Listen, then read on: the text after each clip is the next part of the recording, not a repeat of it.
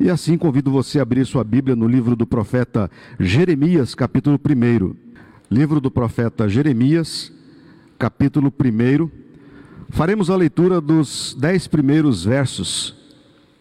Queridos irmãos, queridas irmãs, membros da primeira igreja presbiteriana independente de São Paulo, e irmãos e irmãs de outras igrejas IPIs e de outras igrejas irmãs que nos assistem nesse momento pelas redes sociais, YouTube e Facebook. Estamos, como equipe pastoral, concluindo uma etapa de nossas vidas, fechando um ciclo aqui na primeira igreja, que por sua vez iniciará outra etapa, outro ciclo, desta vez com o reverendo Reginaldo e os pastores auxiliares que ele escolheu para compor a sua equipe. São dez anos, no meu caso, são dez anos de ministério pastoral auxiliar aqui na Catedral Evangélica de São Paulo. E como já dito pelo reverendo Valdinei, no primeiro sermão da série, ter clareza de que o nosso tempo se encerra não é coisa fácil. Términos e partidas sempre são de difícil digestão emocional. Fazê-lo bem e de modo honesto é uma manifestação de maturidade espiritual. E uma vez mais, o reverendo Valdinei o faz de maneira brilhante. E assim inova com esta série, com esta celebração de despedida, se assim podemos dizer. Não me lembro, não me lembro de ver alguma vez, como disse há pouco, como secretário-geral e como pastor há 30 anos, não me lembro de ver alguma vez, em uma das nossas mais de 500 IPIs espalhadas pelo Brasil afora, uma celebração como esta, de encerramento da jornada de ministério de uma equipe pastoral inteira. Podem anotar. A partir desta série de mensagens de outubro, o Deus que guarda, dando graças a Deus pela jornada da equipe pastoral, esse tipo de celebração será, no bom sentido, copiada. Isso será, isso será com certeza um exemplo a muitas igrejas e muitos pastores da nossa igreja. Sinto-me grato e honrado por fazer parte desse momento. Contudo, queridos irmãos e irmãs, quando o reverendo Valdinei nos solicitou a minha reverenda Denise para que fizéssemos uma mensagem que falasse sobre o nosso próprio ministério, e especialmente o nosso ministério aqui na primeira igreja, eu não imaginava que fosse ser tão difícil. Fiquei dias pensando e pedindo a Deus sabedoria para esse momento tão especial. E por que pedir a sabedoria de Deus para isso? É que algumas questões me incomodavam para debruçar-me sobre a empreita. E quais eram estas questões? Como fazer, ao mesmo tempo, um sermão e um testemunho do próprio ministério? Como fazer isso sem deixar de lado a palavra de Deus? Como expor a palavra de Deus sem contaminá-la com a própria experiência? Como falar de si e não cair na esparrela da autobajulação? Como falar do seu próprio trabalho ministerial, do seu ministério, sem ser vítima do ego, da prepotência e da arrogância? Uma vez que somos pecadores. Afinal, todos temos uma visão distorcida a respeito de nós mesmos. somos sempre inclinados a achar que somos bons, que não erramos e que tudo que fazemos é sempre melhor que os outros fazem. Esse é o pecado que habita em mim e em vocês. Portanto, como falar do próprio ministério sem cair nesta armadilha? Como não ser presa fácil do pedantismo? Estas foram as minhas preocupações ao longo destas semanas, depois que o reverendo Valdinei nos pediu isso. E quando pensava nestas questões todas, a figura do profeta Jeremias me vinha à mente, vez ou outra. Jeremias foi um grande profeta de sua época, contudo passou por medos, como cada um de nós. Ele foi chamado por Deus para ser profeta em sua nação, e num, num primeiro momento o profeta Jeremias titubeou. Jeremias teve medo. Eu me identifico um pouco com o profeta Jeremias. Foi por esta razão que escolhi meditar nesse pequeno trecho que narra a vocação deste servo de Deus. Me identifico com os medos que Jeremias nutriu ao ser chamado por Deus. Achava que não estava preparado, Jeremias, achava que não estava preparado para a vultuosidade da obra que Deus o havia chamado. E por ser jovem, que não passava de uma criança, para tamanha empreita.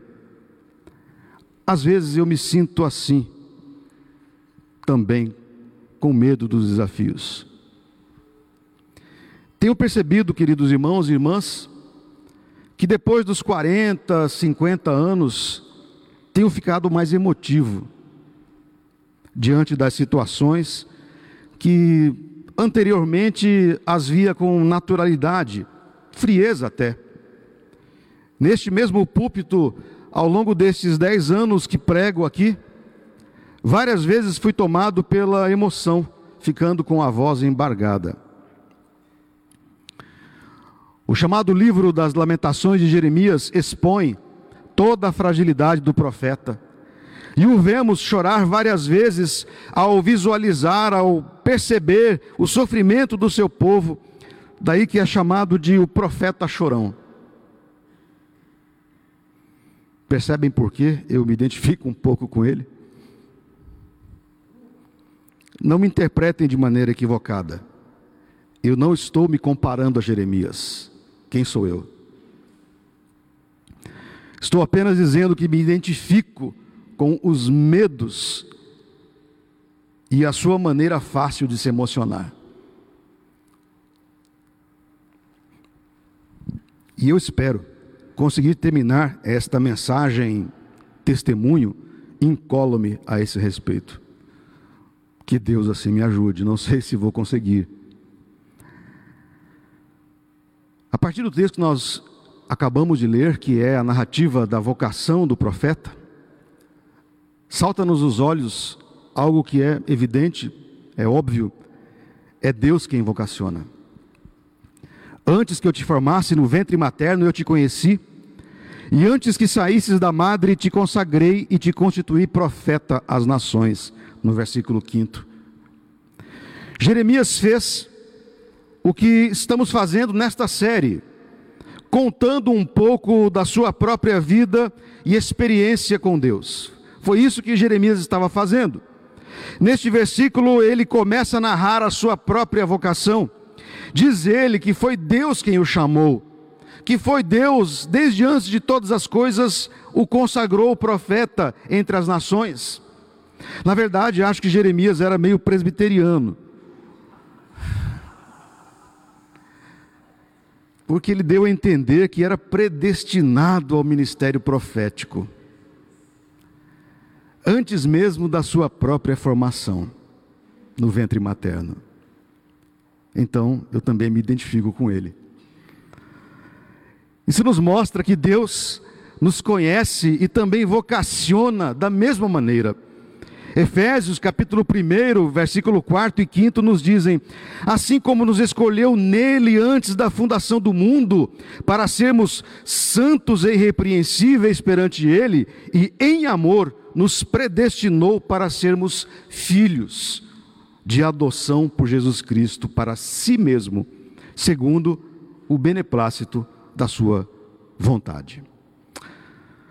Não existe, queridos irmãos, vocação que seja fruto fruto de nós mesmos. Isso não é vocação. Ela pode ocorrer, mas ela não procede de Deus. Pois toda vocação procede de Deus. E o chamado de Deus pode acontecer de maneiras muito estranhas. Muito estranhas.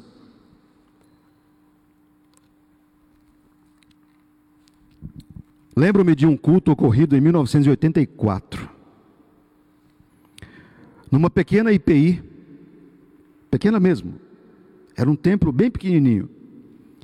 Numa pequena IPI na minha terra, em Campo Grande, no Mato Grosso do Sul, terra onde as mulheres viram onça.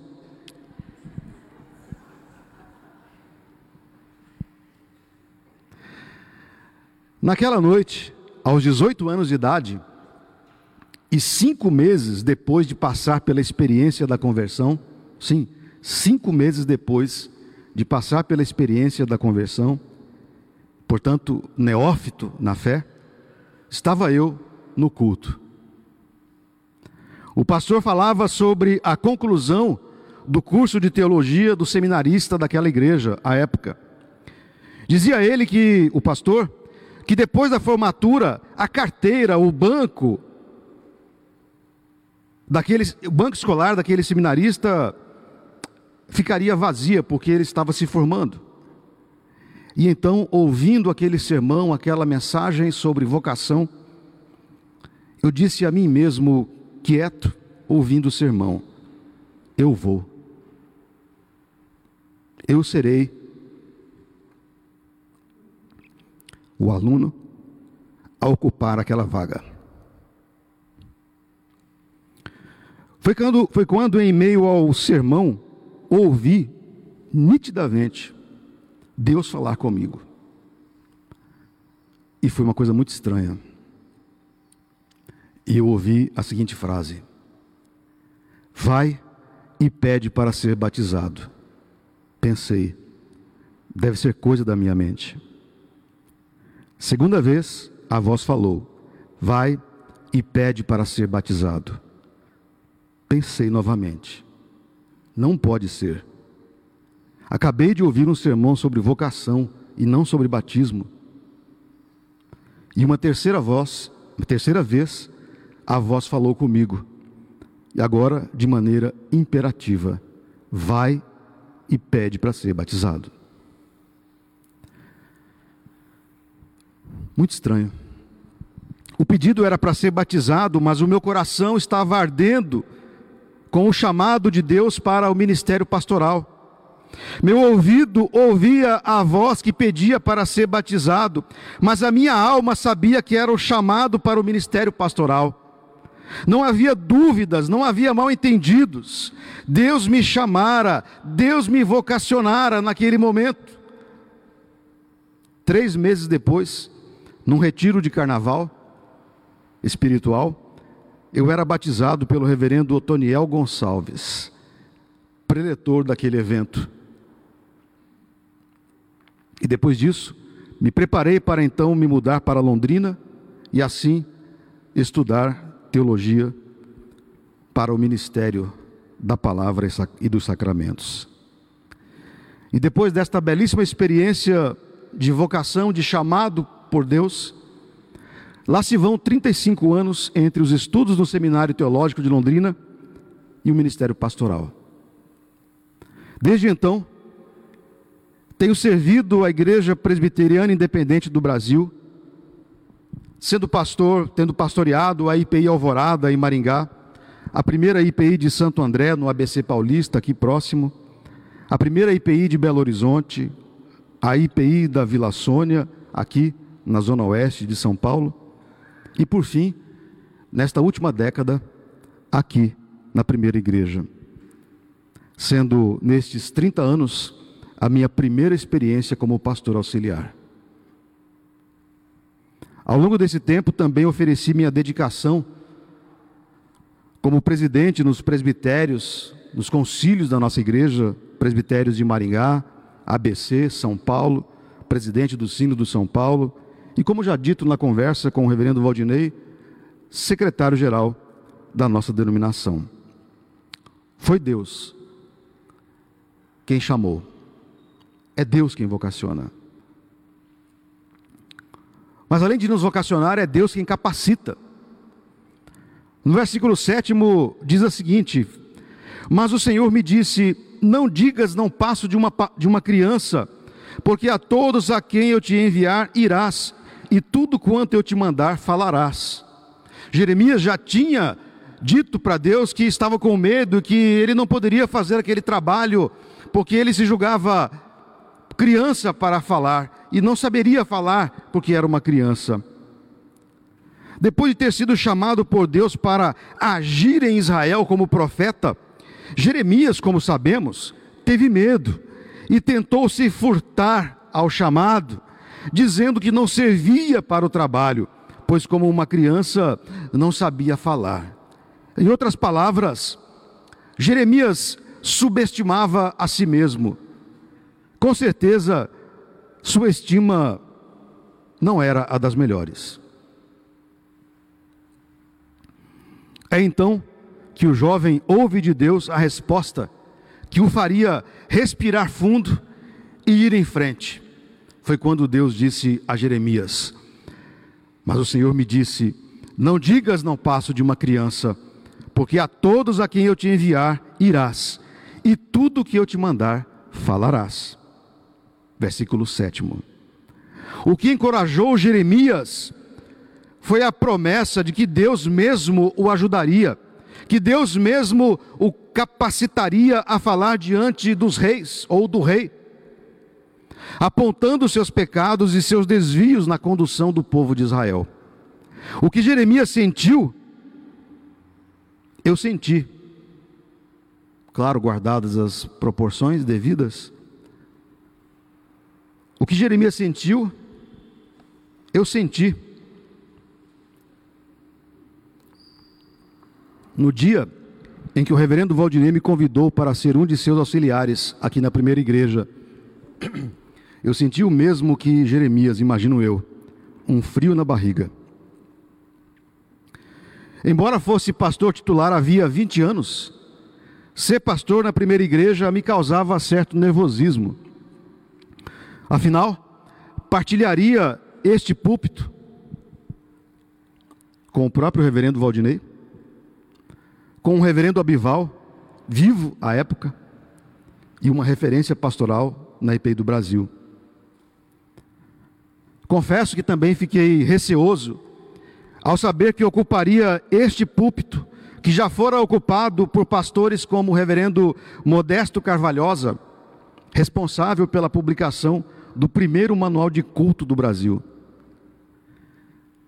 Púlpito já ocupado pelo reverendo Eduardo Carlos Pereira, um dos fundadores da IPI do Brasil, e do reverendo Jorge Bertolazzo Stella, dentre outros grandes pastores que esta igreja teve. Contudo, o alívio e a tranquilidade vieram logo em seguida ao convite, quando o reverendo Valdinei expôs a mim o que queria de mim, o que queria que eu me dedicasse. Disse ele: Quero que você dê atenção especial ao cuidado com o culto e tudo que o envolve. E aí veio o alívio.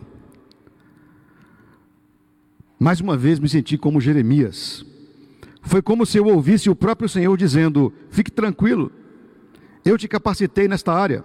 Coloquei em você uma curiosidade natural pelo culto. Desde muito jovem, queridos irmãos e irmãs, no seminário, eu sempre fui um apaixonado por liturgia. Sempre. E esta inclinação pela liturgia e, consequentemente, pela música, fez com que eu buscasse cada vez mais o conhecimento, razão pela qual fiz uma pós-graduação em teologia pastoral com ênfase pessoal na liturgia.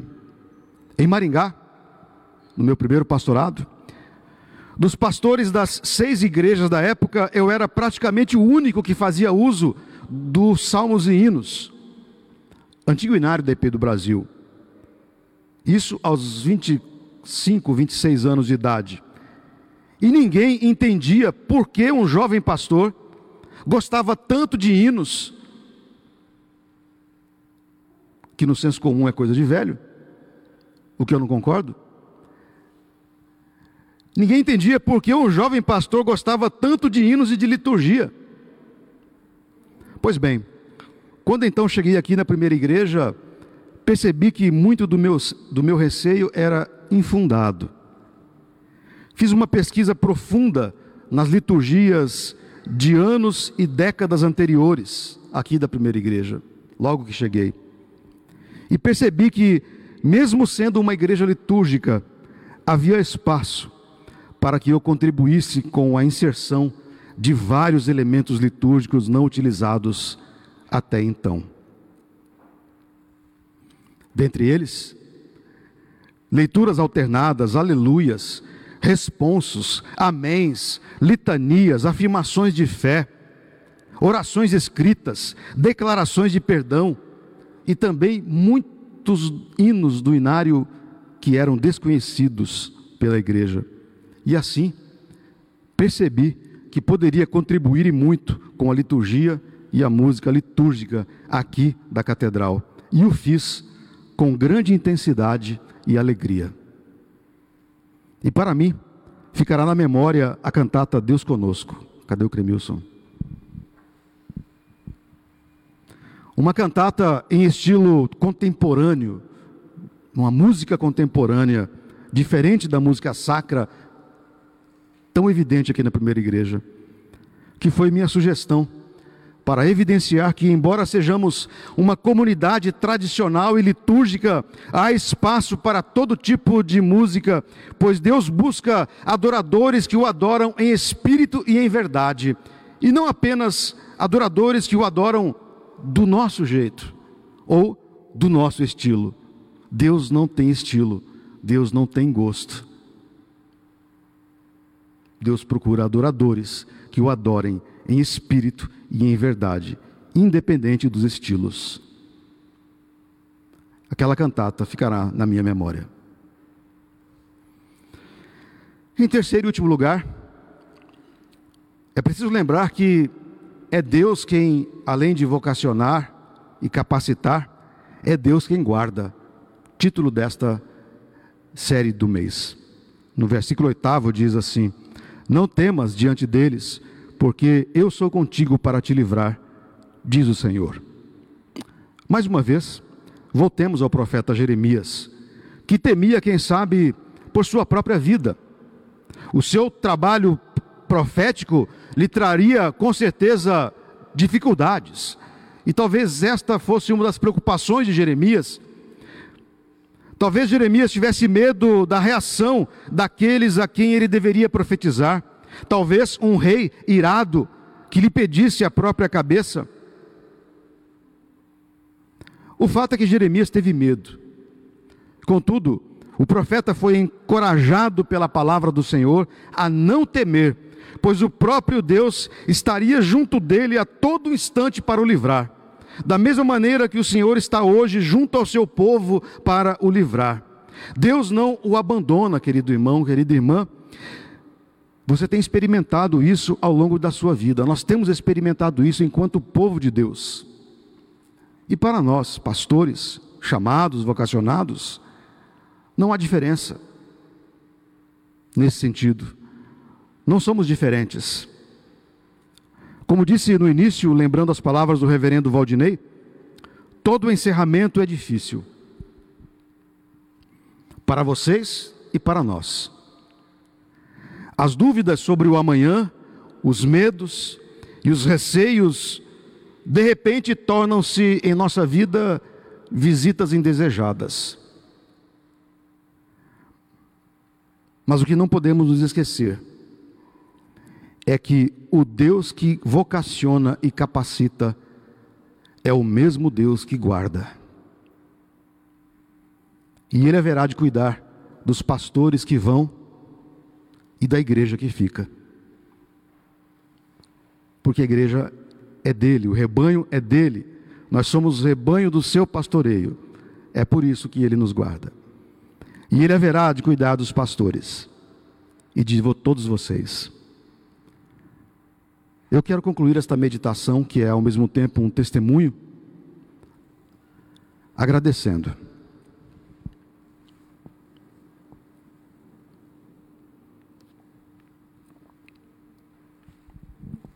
Não poderia ser diferente, a não ser agradecer. Agradecer a Deus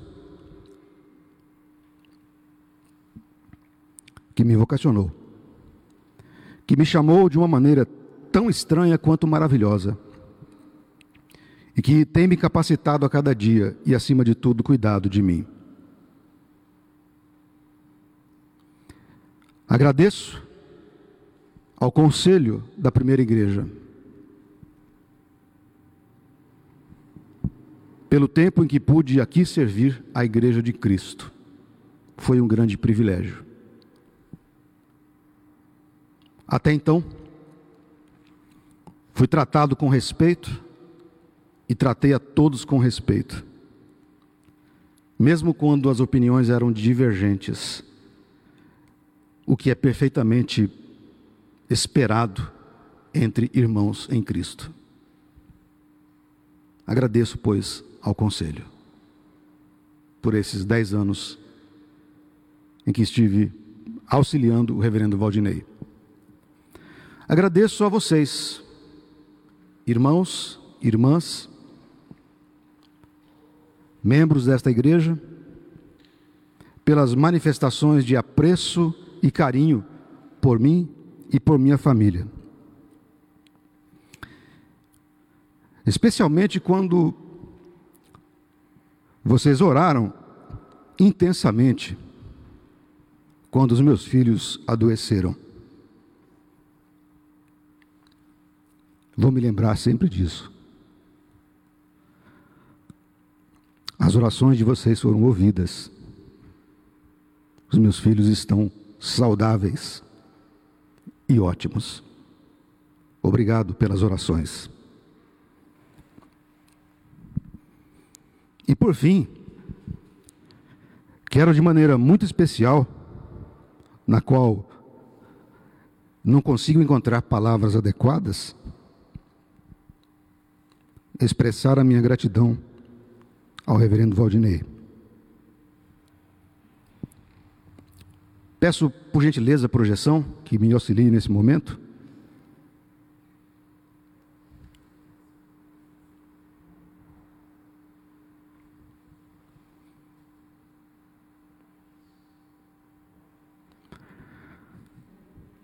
Reverendo Valdinei, imagino que você conheça essa foto.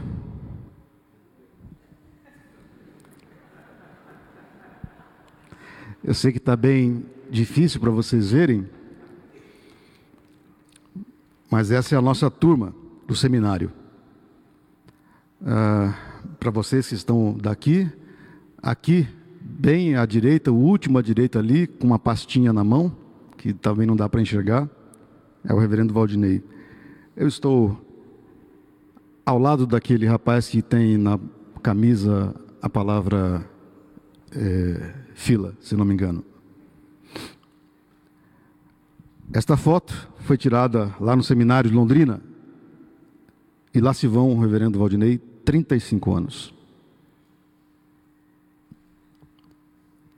Lá, na juventude, jamais imaginávamos que partilharíamos o ministério pastoral aqui na primeira igreja. Nunca passava pela nossa cabeça. Quando você me fez o convite, há 10 anos atrás, 11 anos atrás, para ser um dos seus auxiliares, eu fiz questão de lhe dizer uma coisa, e a tenho repetido ao longo desses 10 anos. Eu disse ao reverendo Valdinei, quando ele me convidou, Eu aceito. E te prometo uma coisa: eu jamais criarei algum tipo de problema para você enquanto pastor titular. Confesso que nesses dez anos eu quase quebrei a promessa duas vezes.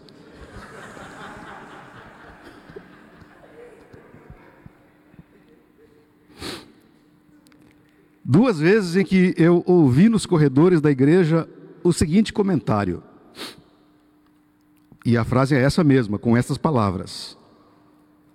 O Roberto Mauro quer puxar o tapete do Valdinei.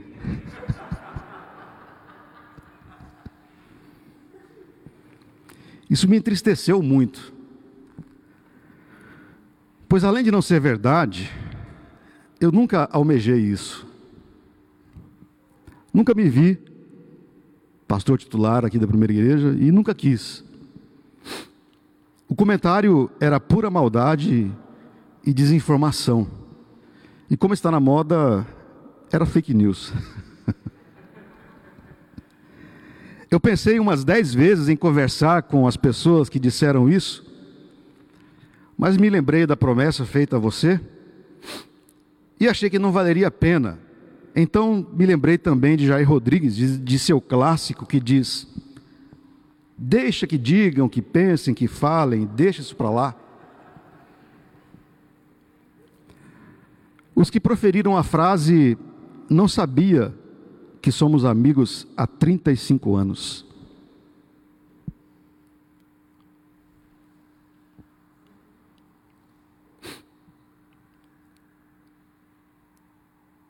Tais pessoas não sabiam que éramos amigos e também acho que desconheciam que amigos de verdade não traem. Amigos de verdade não enganam e não se escamoteiam em benefício próprio. Ao contrário, ao contrário, amigos partilham a vida partilham as alegrias, as tristezas, as vitórias e partilham também as derrotas. E assim, eu cumpri a promessa. Acho que nesses dez anos não criei nenhuma confusão para você. Obrigado, meu amigo. Obrigado. Obrigado por compartilhar dez anos do seu ministério pastoral aqui na primeira igreja. Deus o abençoe, Deus o fortaleça e Deus o guarde. Obrigado, primeira igreja. Deus os abençoe. A Deus, pois, toda a glória. Amém.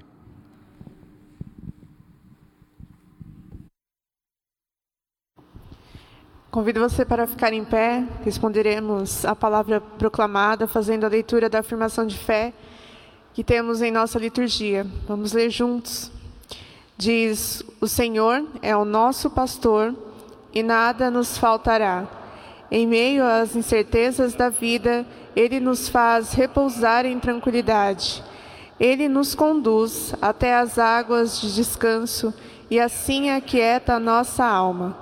Ele nos guia pelos caminhos da justiça, por amor do seu próprio nome.